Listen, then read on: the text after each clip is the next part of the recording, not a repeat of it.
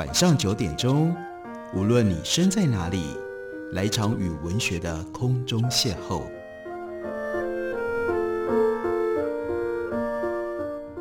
杨照谈书，邀您一同遨游文学世界，认识古今中外的经典之作。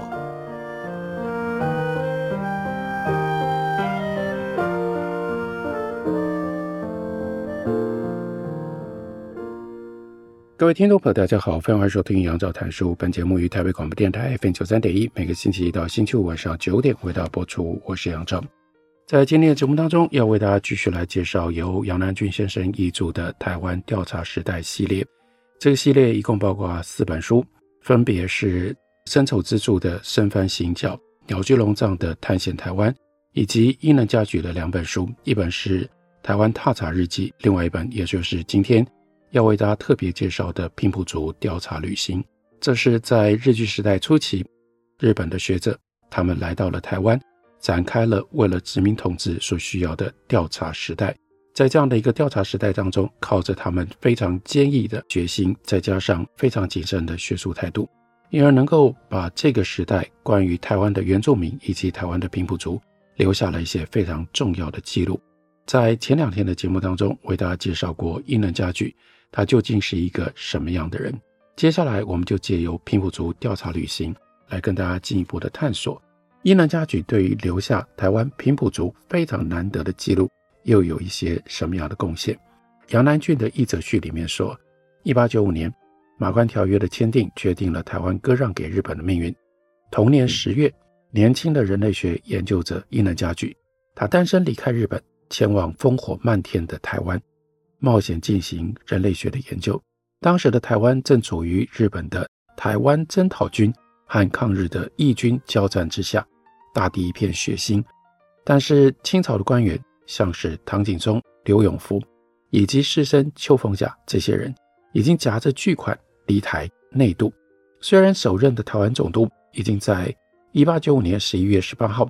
向日本政府宣称，台湾全岛完全平定。但是，所谓平定之后，到处仍然继续爆发掠夺、虐杀、暴动，人心惶惶，民不聊生。一八九六年的一月，台北城和台北县一带仍然有所谓的匪徒之乱，一直到二月底才暂告平息。但是中南部的骚乱不止，而且由于战火蔓延、疟疾、赤痢等传染病横生，要深入乡间僻地做人类学调查，实在是非常的危险。伊能嘉矩，他是在一八九六年的七月二号开始了北部、东北部平埔族部落的实地踏查行动。从七月二日到九月六日当中，还有呢，到一八九七年的春天，他进行了不定期淡北地方平埔番的访查。他的行程西部从桃园县的南崁往东到台北县的细致，涵盖今天台北市的全区。再加上今天新北市的低山、淡水河下游新店溪，还有基隆河一带，还有呢桃园龟山、芦竹，也就是清代所称的叫做淡水县十九番社的大部分的地区。伊能嘉矩接着从十月一号到二十四号，在这二十四天当中，从基隆向东，沿着叫做淡兰古道到山后的南阳地区，做长程的跋涉旅行，最南。一直到苏澳进山的猴猴社，涵盖了九淡水十九番社当中的大基隆社、三雕社，以及清代所称的噶玛兰三十六番社。由于兰阳地区沿途有土匪出没，三分之二的行程是在高度警戒，跟当地的汉人或者是平埔族结队而行，并且在陆军的护卫之下，或者是在陆军的护卫底下，以步行的方式深入到山路地带。伊能嘉矩他发现部分的平埔族部落太过于偏僻，而且汉人屡次警告他不要冒险前往，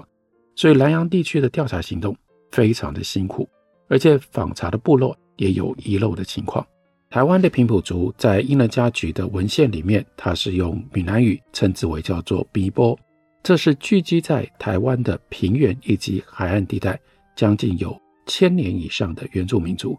在清朝领有台湾的两百一十二年期间，清廷从来没有做过调查研究。伊能嘉矩他发现平埔族拥有独特的文化，但是语言跟习俗已经在加速幻化，甚至人口也在减少当中，乃至于有全面消失的趋势。他在文章里面就说，如果不赶快做实地访查，并且做成记录，将来要研究的时候，只能够在翻设废墟里，他暗弹眼泪罢了。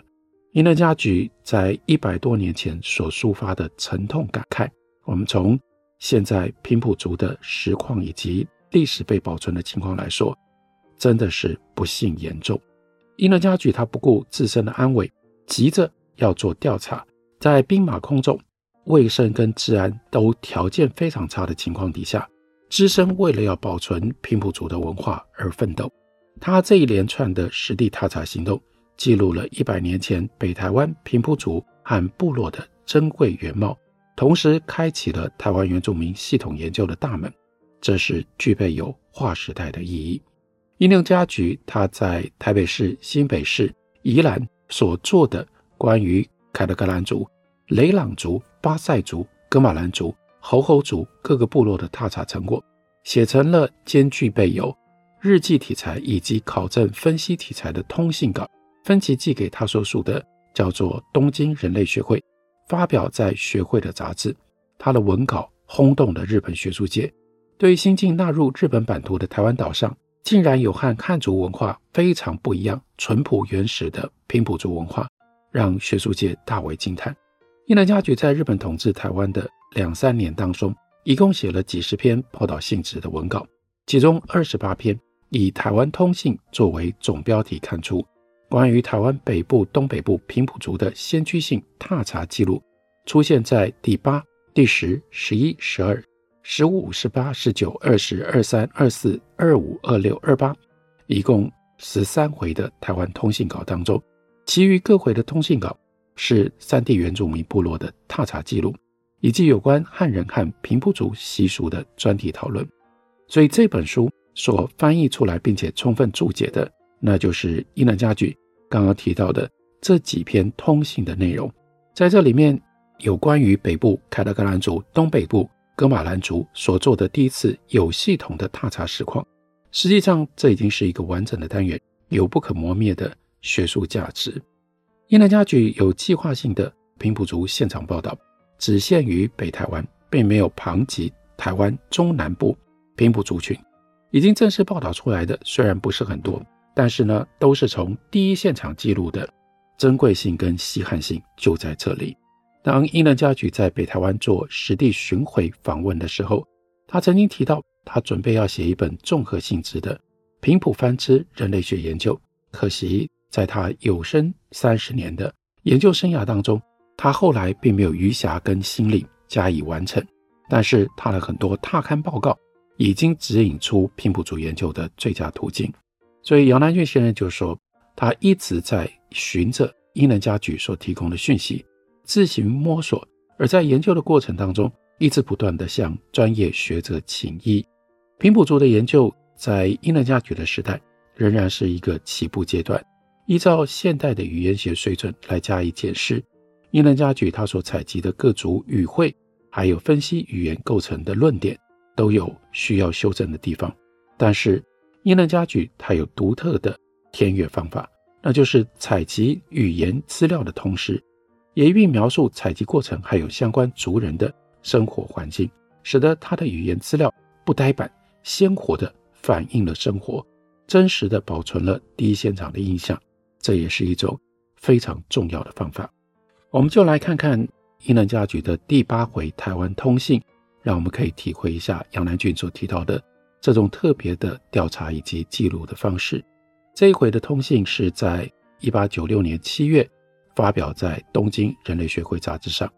开头做了背景说明。一般所谓熟番的现况，在北路里番同知邓传安所写的。番社纪略当中有这样的记载：界内番或在平地，或者是在近山，叫做熟番。其实生番也分成好几种，显然熟番也可以分成好几种。聚集在生番地界附近的熟番，并不是那一带的生番后来规划而形成的，而是几乎与当地的生番毫无关联的别处生番规划之后形成的。因此，我们很难辨别熟番到底是哪一种生番规划而成的。这段文字要稍微说明一下，那就是清朝的时候，将台湾非汉族系的原住民都称之为叫做番，然后呢，再依照归化与否，分成生番和熟番。不过后来研究人类学的年轻学者伊能嘉矩和鸟居龙藏，他们相继渡台，才打破了旧时叫做生番熟番的二分法。然后呢，是站在人类学跟语言学的立场，把各个族群重新分类。然后这个时候，伊能嘉矩就引用了过去的文献，包括清代郁永河他在《拜海纪游》当中所描述的平埔番，平地进番，冬夏一步，出力一保，不世不知，无求无欲，自由于葛天，无怀之事，有击壤，瞽赋之一风，一横往来世中，状貌无甚异，唯两目凹深瞪视，似稍别，其余多作，叫都卢孤卢生。那这是郁永河所留下来的印象。他说，平埔藩的外观跟一般人、跟汉人没有特别不同的地方，也就表示他们在衣食住方面已经被汉人所同化了。本来平埔藩的名称是出自于叫做平地藩人的意思。平埔藩并不代表全部的熟藩，也不代表所有居住于平地的熟藩，他们是熟藩的一支，所以特别称之为叫做比波。居住在北部跟东北部，介于深番地界跟汉族地界之间的族群，这就叫做比波。依照北部、东北部平埔番的传说，他们是在比较晚近三四十年前，这指的是伊能家具那个时代往前数，最早也不过就是一百多年前归附清朝朝廷的，距离台北城大概有十几公里处的北岛，还有呢马修奥这两个平埔番社。都位于北淡水山脉的山路。乾隆年间编撰《台湾府志》的时候，曾经记载这两个番社的固有风俗，把平埔番描述成为像生番一样。这是伊能嘉矩在出发踏查之前，他已经对于相关的文献做了一番非常完整的整理。我们休息一会儿，等我回来继续聊。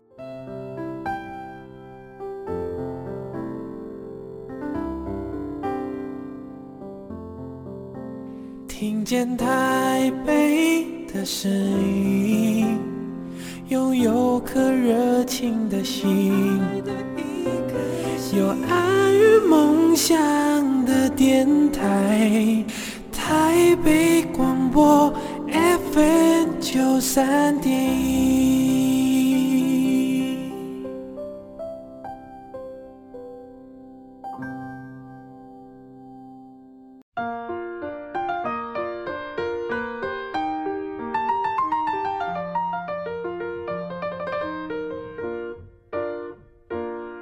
感谢您继续收听《杨照谈书》。本节目于台北广播电台 F 九三点一，每个星期一到星期五晚上九点，为大家播出到九点半。今天为大家介绍的是伊能嘉矩的《平埔族调查旅行》，这是由杨南俊先生翻译及注释。远流出版公司刚刚为大家出版了典藏纪念版。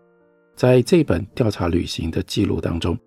伊能嘉矩就提到了他去到了北岛，就是北投社，访问到了一个六十多岁的平埔族的老人。他呢姓潘，我想大家知道，有很多姓潘的都是平埔族，叫做潘有密。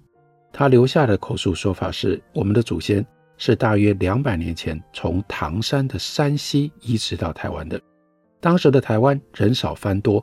所以祖先呢一到台湾就模仿番人，这样变成了番人。在北投附近的我们的族人，那就是平埔番，一共有两千多人，其中两百人住在北投社。现在的台湾人是后来从唐山移植过来的，我们的北投社是大约在三十年前才归附清廷的，这是平埔族老人的说法。伊能嘉矩在北投社附近的毛少翁社访问到一个另外叫做翁文清的平埔番，他的话是说，台湾北部地方原来被东洋人、日本人占据过，现在的台湾人是后来接着从唐山移植过来的。结果呢，东洋人退到了山区，和番人杂居，并且模仿番人。我们部落里的人就是这些退居山中的东洋人的子孙。上面两个故事是北投社跟毛寿翁社所传的口碑内容。俗话说：“尽信书不如无书。”因为如果采信每一个口碑故事，那会造成错误。但是呢，也不能就这样把它放弃。从上述的从上述的口传故事，可以推断一些事实。第一，刚开始的时候，台湾人少番多，而移植者模仿番人的生活而变成了番人。由此我们可以认定，因为模仿而变成番人的移植者，这就是平埔番。除非在溯往移植以前的年代，平埔番就是台湾原住民的一种。第二，在历史上，元朝、明朝以及日本人都曾经涉足过台湾，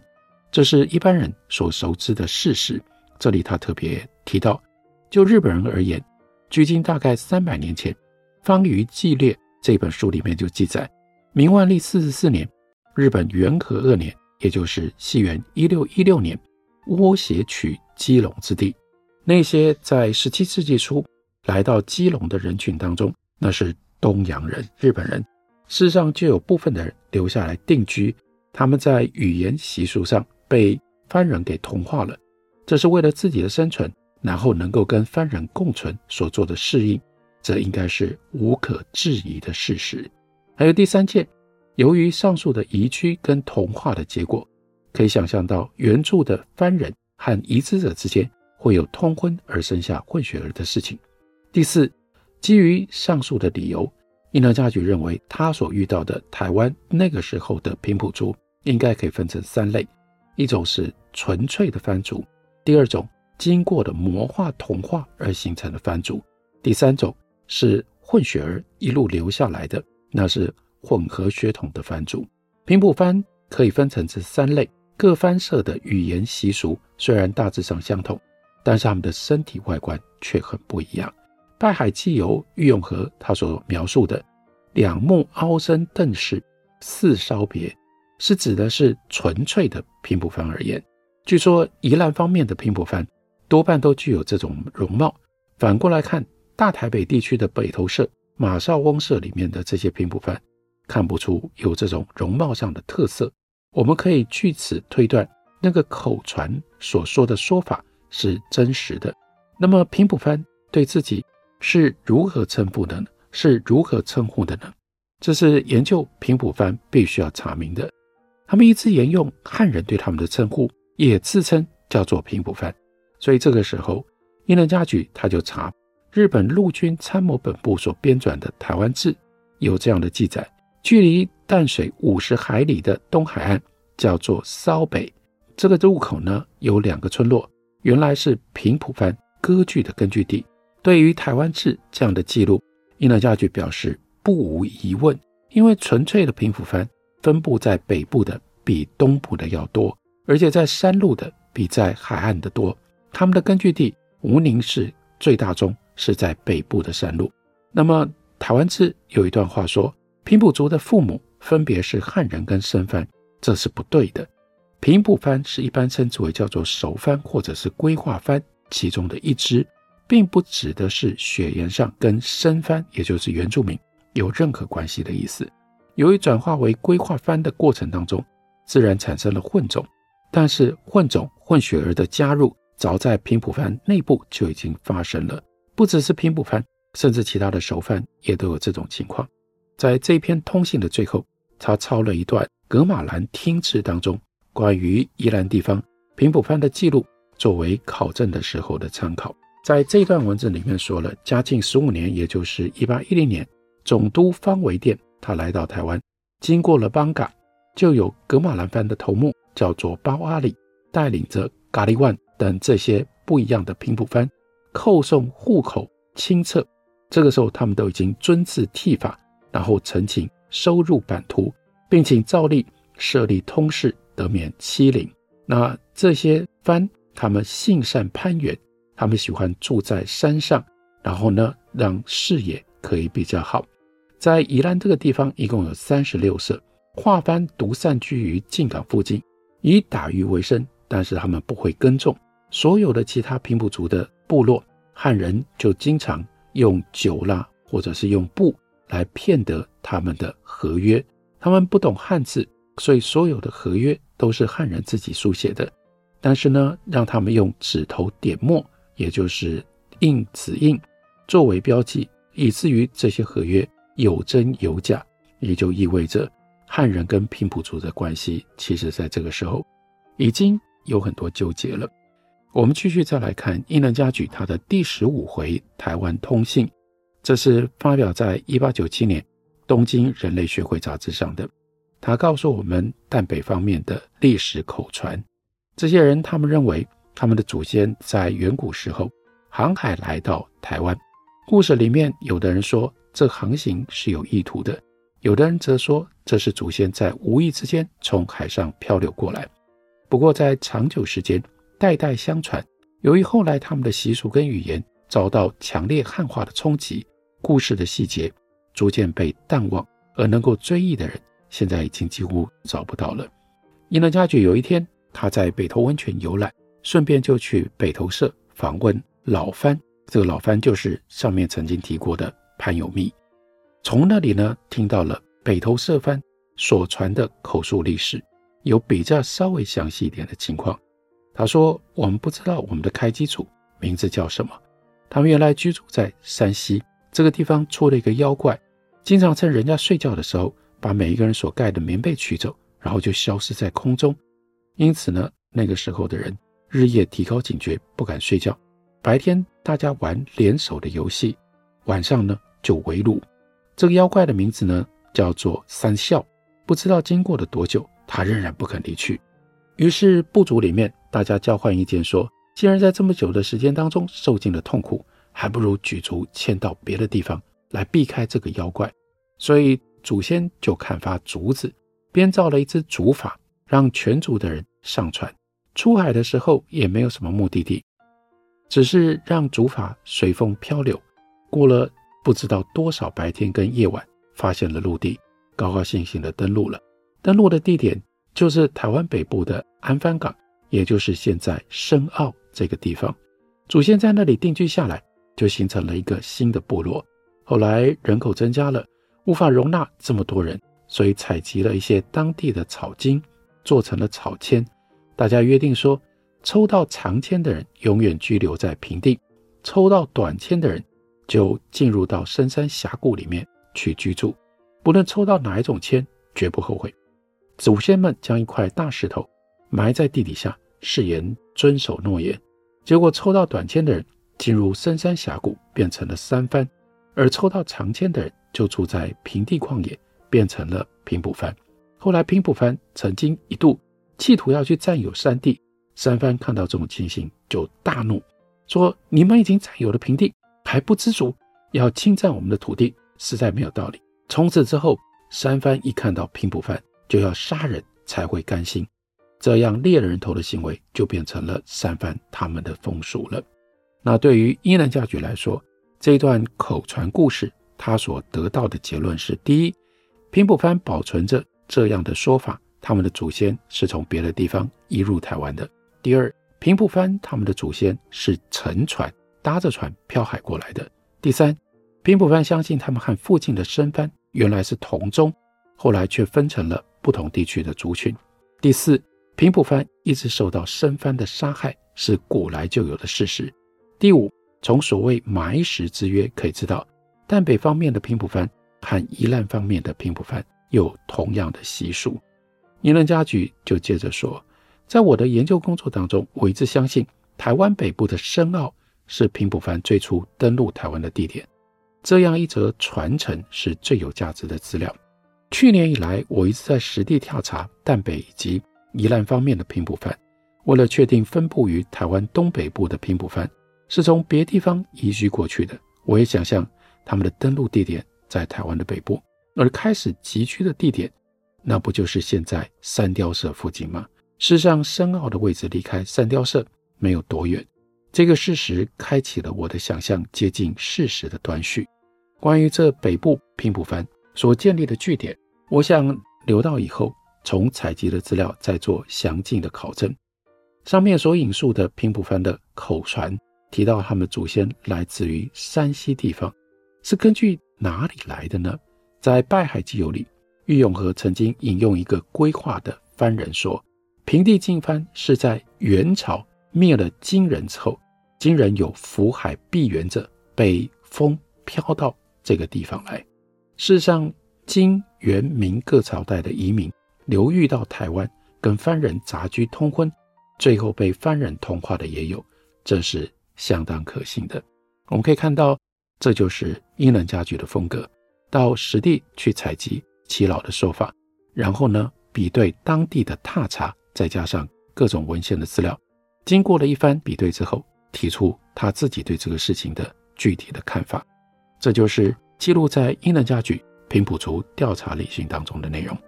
感谢您的收听，我们明天同一时间再会。